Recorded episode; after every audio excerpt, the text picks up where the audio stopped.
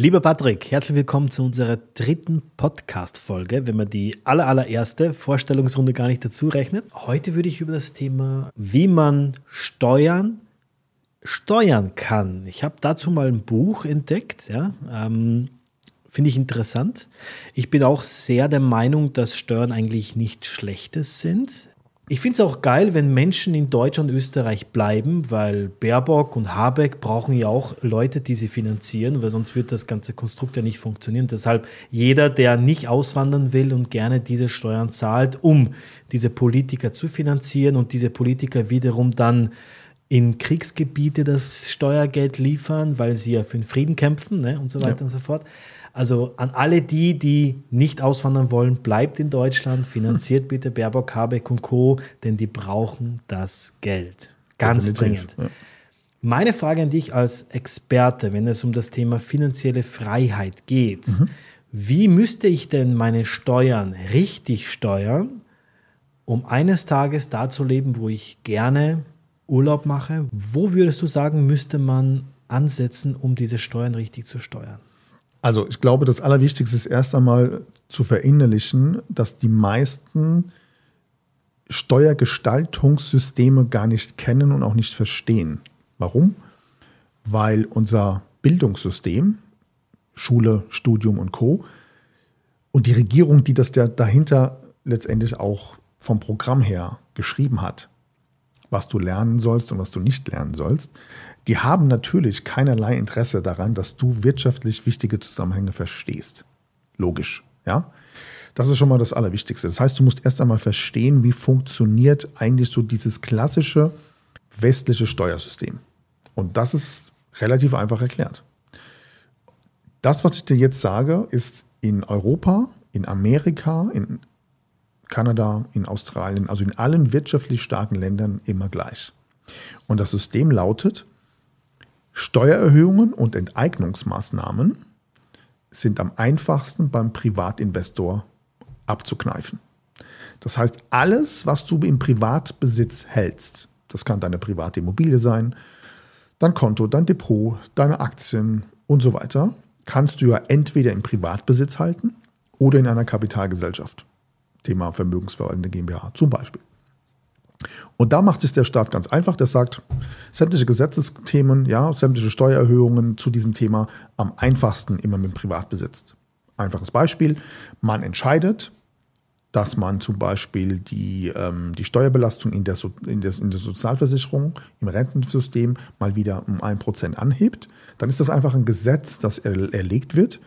Und ab dem nächsten ersten muss dann der Arbeitgeber dieses eine Prozent, ja, letztendlich von deinem Gehaltszettel dementsprechend an das Finanzamt abführen. Da gibt es keine rechtlichen Einspruchsmöglichkeiten.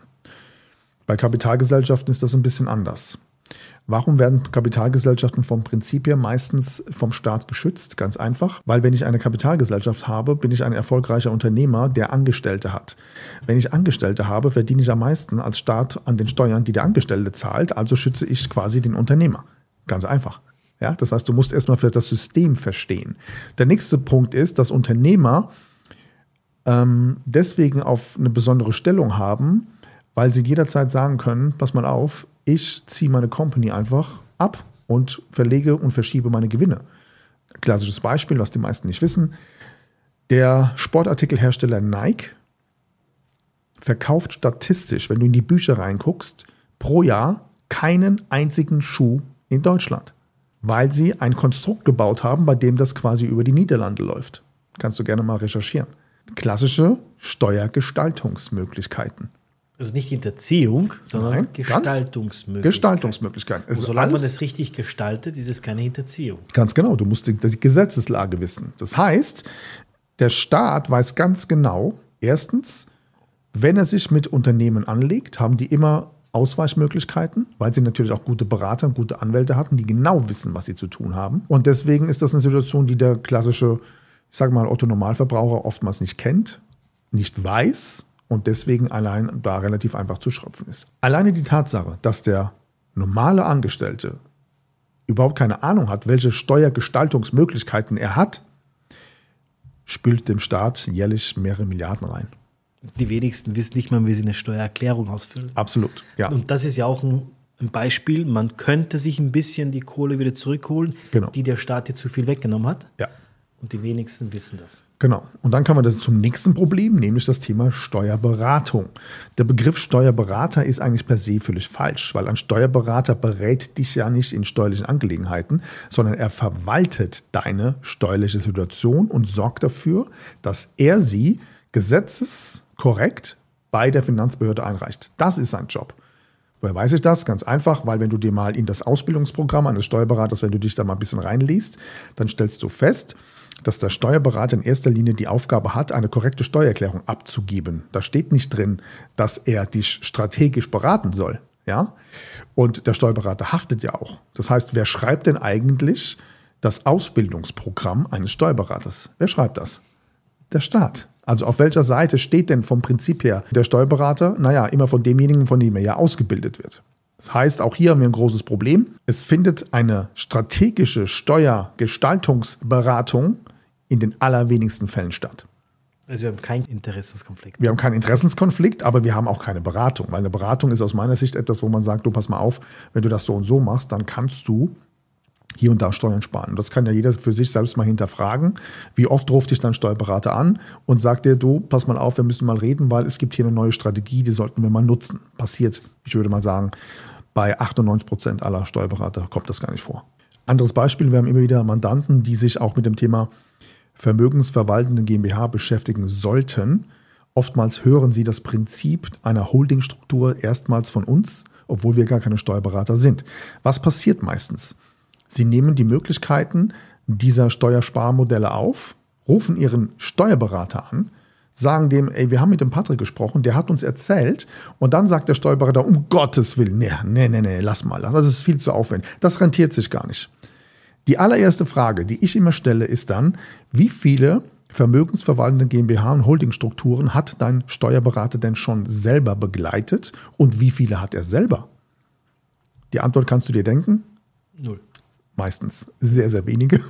Und auch hier ist eben wieder das Thema, ja, wenn ich doch selber keine Ahnung habe von dieser Thematik, weil ich es auch selber gar nicht lebe. Ja, ich habe als Steuerberater, die meisten Steuerberater haben keine eigene Holdingstruktur und sie haben auch keine Mandanten, die sie diesbezüglich begleiten, haben aber trotzdem eine Meinung.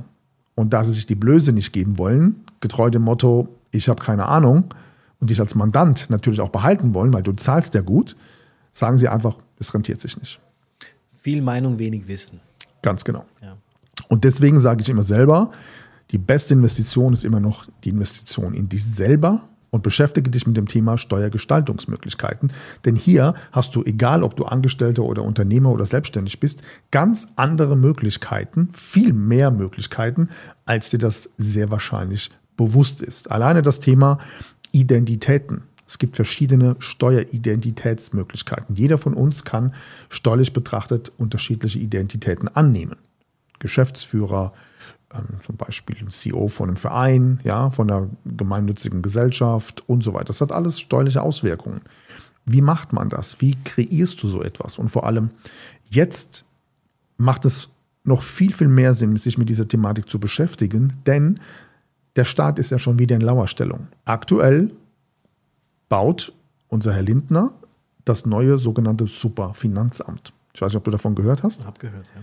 Was ist, ist das Prinzip dahinter? Wir haben ja verschiedene Steuerbehörden. Wir haben einerseits das klassische Finanzamt, was du kennst. Wir haben die Zollbehörde und wir haben die Steuerfahndung. Das sind eigentlich drei unterschiedliche Bereiche. Die werden jetzt alle zusammengelegt, ja, in eine Behörde. Thema Datenabgleich und Datenaustausch. Da gibt es keinen Datenschutz. Ja, lassen wir das mal so stehen. Dann haben wir ja das Thema ähm, die neue Grunderwerbssteuersituation. Ja, bei dem, das musst du dir mal überlegen, der Staat hat schon alle Informationen über den Grundbesitzer, schickt ihm aber nochmal ein Dokument, bei dem der jeweilige ähm, Immobilieneigentümer selber eintragen soll, wie seine Immobilienwerte sind, um die dann nochmal neu zu bewerten. Und dann haben wir ja in Zukunft das Thema mit dem Vermögensregister, das kommen wird. Das ist ja nicht eine Frage, ob es kommt, sondern es wird kommen. Und wir haben dann auch noch den digitalen Euro und die digitale ID. Und wenn du dieses Puzzleteil mal zusammenbaust, worauf läuft das hinaus?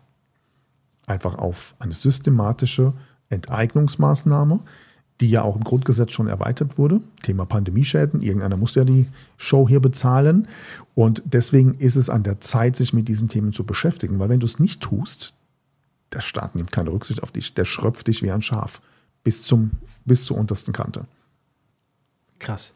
Ich habe auch gelesen, dass der deutsche Staat immer mehr dieses Thema Wegzugsteuer angehoben ja. hat. Ne? Ja. Die wollen ja, also das Thema Wegzugsteuer, vielleicht kennt das der eine oder andere Zuhörer bei unserem Podcast. Ja. Das ist eine Steuer, die sollte man recherchieren, mal googeln, was überhaupt die Wegzugsteuer bedeutet. Genau, die wird immer mehr angepasst. Es wird also selbstständigen Unternehmern wird es immer schwerer gemacht, seinen Wohnsitz und Unternehmenssitz ins Ausland zu verlegen, weil dem Staat ja damit Steuereinnahmen entgehen. Ja, das war ja damals die Situation in, bei mir. Ich hatte das Glück, dass ich ähm, Einzelunternehmer war. Ja, auch diese Regelung wird wohl ab nächsten Jahr ein bisschen verschärft werden. Wenn du eine Kapitalgesellschaft hast, dann hast du oder eine GmbH und so weiter und bist der Geschäftsführer. Und ich glaube, es ist so, dass schon ab 1% Beteiligung über 1% Beteiligung hast du schon ein Problem. Dann kannst du nicht einfach sagen, so Leute, das war's, auf Wiedersehen. Sondern dann gibt es eben eine klassische Wegzugsbesteuerung und die ist eben so hoch, dass ich das, dass das wäre finanzieller Selbstmord. Und das geht ja so weit, dass du nie sagen kannst, ja, pass auf, ich habe jetzt einfach in meinem Business das Thema XY, das Unternehmen schließe ich einfach, ich melde es ab und dann mache ich in einem anderen Land, mache ich einfach ein neues Business auf und bringe meine Expertise dort wieder mit ein. Nein, das geht nicht. Der Staat bittet dich dann zur Kasse, da musst du extremst aufpassen. Und deswegen ist es wichtig, die richtigen Strategien zu kennen und zu nutzen. Denn es gibt für alles Auswege und Möglichkeiten. Die Big Player machen es uns doch vor. Starbucks, Nike habe ich vorhin genannt, wie sie alle heißen, ja, die wissen genau, wie das funktioniert und wie man im Prinzip auch diese Möglichkeit nutzen kann, es so zu gestalten, dass du auf jeden Fall irgendeine Art von naja, sagen wir mal, Gesetzeslücke nutzen kannst, um auch hier maximale Profit zu nutzen für dich selber und deine Familie oder was auch immer deine Pläne sind. Aber du musst es halt wissen. Du musst wissen, wie mache ich keine Fehler und welche Strategie passt exakt genau zu meiner Situation. Ich finde es okay, wie gesagt, das äh, Steuern einzutreiben. Ne? Mhm. Ne? Ähm, davon lebt ja auch die Wirtschaft, anscheinend ja. das Sozialsystem. Es ist ein Auffangnetz, gerade im Dachraum ob in Österreich oder Deutschland, wenn es funktioniert und wenn es gerecht aufgeteilt wird, fände ich es ja wirklich gut und gelungen. Ja. Aber ich merke davon nichts. Ich war Dezember 22 in Frankfurt am Flughafen. Mhm. Im Taxi zum Flughafen hatte ich eine PET-Flasche in der Hand. Also wir haben das in Österreich ja gar nicht, diese, diese 25 Cent pro Plastikflasche und dann musst du gucken, dass du die nicht wegschmeißt, weil das ist ja bares Geld. Ja. Ich hatte die im Taxi und dann steige ich am Flughafen in Frankfurt aus und wusste nicht, wohin damit. Wegschmeißen wäre eigentlich meine Idee gewesen. Als Österreicher, wir schmeißen das einfach weg. Oder hier in Dubai, wir schmeißen das weg. Aber dann habe ich gesehen, dass ein Mann draußen vorm Flughafen, direkt vor der Tür, im großen Mülleimer rumwühlt und diese PET-Flaschen sammelt. Mhm. Mitten in Frankfurt am Flughafen habe ich dieses Bild. Ja. Und das ist traurig. Und ähm, dann habe ich ihm die Flasche gegeben. Ne? Und dann gehe ich rein im Flughafen, der nächste. Ja. Dieses Bild ist bei mir hier oben hängen geblieben. Das war mein letzter Aufenthalt in Frankfurt am Main am Flughafen. Und die Leute, die eigentlich von diesem Steuersystem ja profitieren sollten, die findest du auf der Straße wieder. Und wie viele Menschen gibt es, die das Land aufgebaut haben nach dem Zweiten Weltkrieg, die jetzt in Ruhestand sind und ja. durch PET-Flaschen sammeln sich ein bisschen die Taschen füllen können. Und dann habe ich auch noch gelesen, muss man das noch versteuern. Genau, ab einer gewissen Summe, glaube ich, muss das versteuern. Aber das ist ja genau das Thema. Ich glaube, also ein Land, das ist meine persönliche Meinung, ein Land, das seine Rentner noch sogar besteuert, ist aus meiner Sicht so ziemlich das Niveauloseste, was man überhaupt machen kann. Wenn du weißt, dass im Gegenzug unsere Politiker richtig fett abkassieren, da gab es jetzt eine, eine riesige Diskussion, nur um das für die Community mal auf den Punkt zu bringen. Alle Politiker im Deutschen Bundestag bekommen jetzt 3000 Euro Inflationsprämie ausgezahlt, einmalig. Frage Nummer eins, wer zahlt die denn? Die zahlt natürlich der Steuerzahler. Für was ist das? So, genau. Punkt Nummer eins, für was ist das? Selbst wenn man sagt, okay, man macht das, Warum gibt man dieses Geld zum Beispiel nicht den Ärmsten oder den Verdienstesten, wie eben unseren Rentnern? Warum, warum steht man denen nicht eine solche Prämie zu, eine Steuererleichterung oder in was auch immer. Aber nein, Politiker, der Staat bedient sich immer mehr aus den Steuereinnahmen des jeweiligen Bürgers, die eigentlich diesen ganzen Apparat am Laufen mhm. halten, verschenken Milli hunderte Milliarden Euros in andere Länder. Da unterstützen wir den Klimawandel, da unterstützen wir die Waffenlobby, da machen wir dies, da machen wir jenes. Und das eigene Land fährt komplett vor die Hunde, während sich diejenigen, die die Gesetze machen, die Taschen bis oben hin voll machen. Was ist das für, für, für ein Mindset? Was ist das für eine, eine, eine Regierung, bei dem aufgrund auch der Gesetzeslage so so möglich ist? Was hat das deutsche Steuergeld in Afghanistan zu suchen für Feminismus? Was hat das deutsche Steuergeld in Indien zu suchen? Ja, genau. Finde ich, können wir so stehen lassen. Wir freuen uns auf eure Kommentare ja, unter diesem Thema. Ich glaube, Patrick, du und ich, wir sehen das mit gleichen gemischten Gefühlen, dass mhm. das Thema Steuern definitiv äh, Handlungsbedarf hat, gerade im Dachraum. Ähm, und wie man diese Steuern steuern kann, hast du ziemlich gut jetzt in dieser Podcast-Folge erläutert. Und die Menschen, die die richtigen Berater an der Seite haben, ja, haben es durchschaut. Und die Menschen, die mit dem Finger auf die zeigen, die es auch erkannt haben, die werden auch da bleiben, wo sie sind.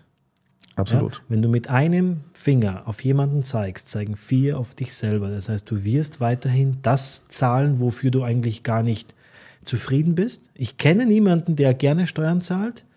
Ähm, ich kenne die wenigsten, kennen sich nicht mal aus mit der Steuererklärung. Jeder würde ganz gerne ja, ja. einen Weg finden, nur dazu musst du dich halt wirklich beschäftigen. Ne? Absolut. Und ich glaube, dazu bist du eine gute Ansprechperson, wenn das Thema interessant ist. Genau, also jeder, der sich für dieses Thema interessiert und wir uns das Ganze mal anschauen sollen, der kann gerne unter dem folgenden Link mit uns mal ein ja, gemeinsames Gespräch vereinbaren und dann schauen wir uns einfach mal an, wo stehst du aktuell und welche Möglichkeiten hast du. Der klickt einfach auf www.patrick-greiner.de Schrägstrich global verbal. Der Link dazu wie immer hier unten in den Show Notes. Vielen Dank für diese Folge. Hat Danke Spaß gemacht. Gerade das Thema Steuern ist jetzt nicht unser Lieblingsthema, wenn wir hier in Dubai leben, weil wir vergessen auch oft, was das ist. Ne? Aber wenn wir darüber reden, dann merkt man schon sehr oft, wie auch das in mir köchelt. Ja, mit dem Beispiel am Frankfurter Flughafen mit den Flaschensammlern. Da geht vieles schief. Ne? Absolut. Und deshalb für alle, die Bock haben, da mehr zu erfahren, einfach draufklicken in den Show Notes und mit uns einen Termin vereinbaren. Lieber Patrick, vielen Dank für die Folge. Danke dir. Ich freue mich auf die nächste. Bis Danke zum nächsten Mal. Ciao. Danke dir.